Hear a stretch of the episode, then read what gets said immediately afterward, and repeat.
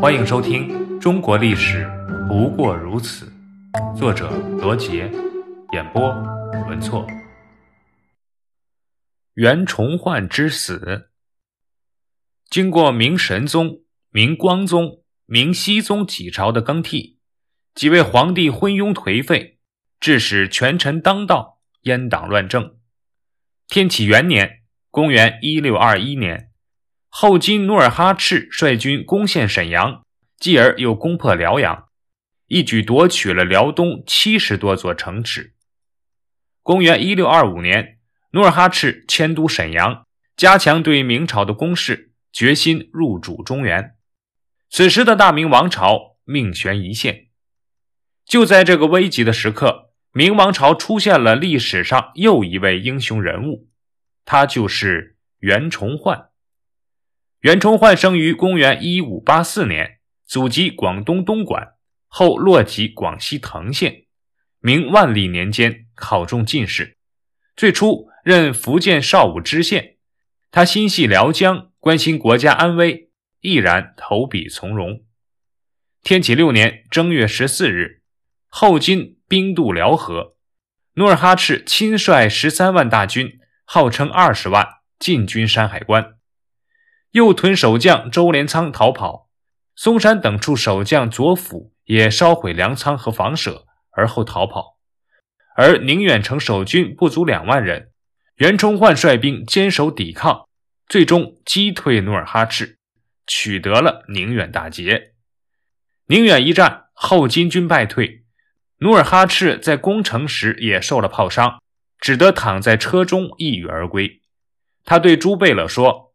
我自从二十五岁起兵以来，战无不胜，攻无不克，历时四十三年，独不克宁远一座孤城。不久之后，努尔哈赤独居不治，含恨而去。天启六年（公元一六二六年九月），皇太极登基，继承汗位。皇太极继位后，顺应历史的发展趋势。促进了后金政权的封建化进程。他派人丈量土地，将各处余地归公，发给农民耕种，不许旗主贵族再立庄田。又把原来每十三名壮丁编为一庄，改为了每八名壮丁编为一庄。其余汉人分屯别居，编为民户，并下令编审壮丁，解放部分奴婢为边民。这些措施。使满族贵族的特权受到了一定的制约，有利于发展农业生产。他极力学习汉族文化，命儒臣翻译汉字书籍。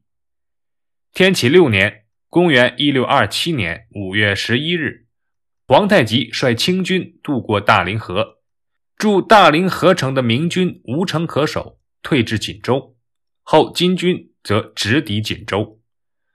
从五月十一日到六月四日，将领赵帅教率领明军与皇太极展开了激战。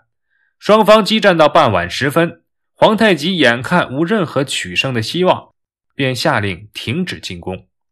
这一战，清军损失惨重。皇太极见攻锦州不成就转攻宁远，而那边袁崇焕严阵以待，城竹在胸，两军相接，激战两天。双方损失惨重，但皇太极还是没有攻下宁远。于是皇太极再转攻锦州，但锦州城守坚固，无法攻克。当时正值炎热季节，清军不少士兵中暑得病，士气低落。皇太极不得不撤回沈阳。袁崇焕从此威震辽东，令清军闻名丧胆。崇祯二年。一六二九年十一月，皇太极举兵数十万，分别进入龙井关、大安口。袁崇焕听闻后，率领祖大寿、何可刚入关守卫。所经过的冀州、阜宁、永平、迁安、丰润、玉田各城，都分兵留守。皇帝朱由检得知后非常高兴，下令嘉奖袁崇焕的部下。并让袁崇焕统领指挥各地援军，但不久之后，遵化、三屯营都被后金军攻破。后金军越过冀州往西，直逼京城。袁崇焕忙率兵护卫京师。朱由检召见袁崇焕，赏赐御用酒菜，以貂裘慰劳袁崇焕。袁崇焕以兵马长途奔波，疲惫不已，请求入城休整，但遭到了拒绝。于是袁崇焕驻军城外，与后金军鏖战，互有胜负。后金军力战不下，于是撤退。明军率兵进行追击，杀伤后金军千余人。收兵后，朱由检用酒食犒赏军队。袁崇焕命人再用火炮攻打金营，后金军撤退，京都之围遂解。但后金军退兵后，袁崇焕却被治了罪。当初后金军进入的关口是属于蓟辽总督刘策所管辖，而袁崇焕得知后金军入关，直逼京城后，便千里迢迢赶来救援。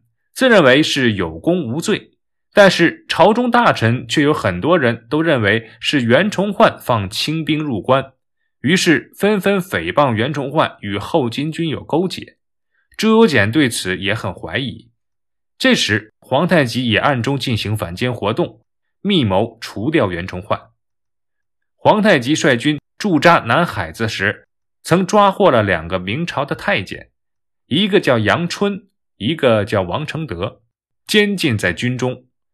皇太极密令副将高鸿忠、参将鲍承先到监押两个太监的处所外，故意谈论军机，说袁崇焕和清早有密谋约定，我们可以不动一刀一枪便进入北京。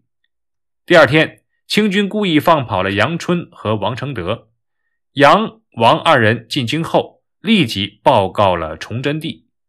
由于之前袁崇焕先斩后奏诛杀了毛文龙，加之朝中百官风言风语，崇祯帝本就对袁崇焕有所猜忌。听闻此言后，便更加确定了自己的判断。崇祯三年（公元1630年），崇祯以议粮饷为名，召袁崇焕进宫，在宫中直接将其逮捕下狱。袁崇焕的部将祖大寿等人见状，惊慌莫名。但却没有任何的办法，只好出城等候消息。三天之后，圣旨到来，说袁崇焕以通敌叛国罪被捕，囚禁审讯八个月之后，袁崇焕被押至刑场，凌迟处死，罪名正是通敌叛国。传闻袁崇焕临刑当天，百姓激愤不已，将刑场围得水泄不通。大家大骂袁崇焕是卖国贼。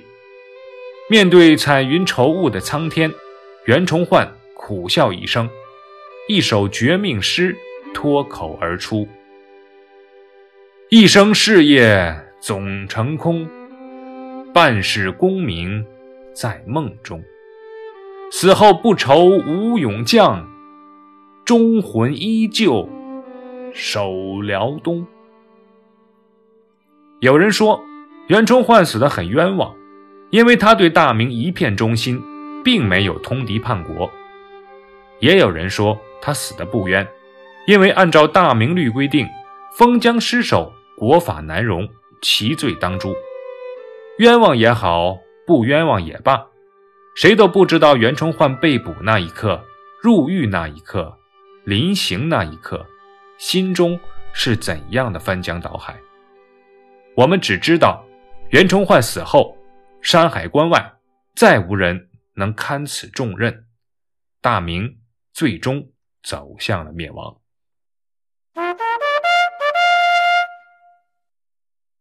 档案七十二，凌迟，即民间所说的千刀万剐。凌迟最早出现在五代时期，正式定为刑罚名是在辽国，此后。金、元、明、清都规定为法定刑，是最残忍的一种死刑，共需用三千三百五十七刀，并且要在最后一刀，也就是第三千三百五十七刀，要将罪犯刺死，才算凌迟成功。清朝以后，凌迟的刀数大致分为二十四刀、三十六刀、七十二刀和一百二十刀几类。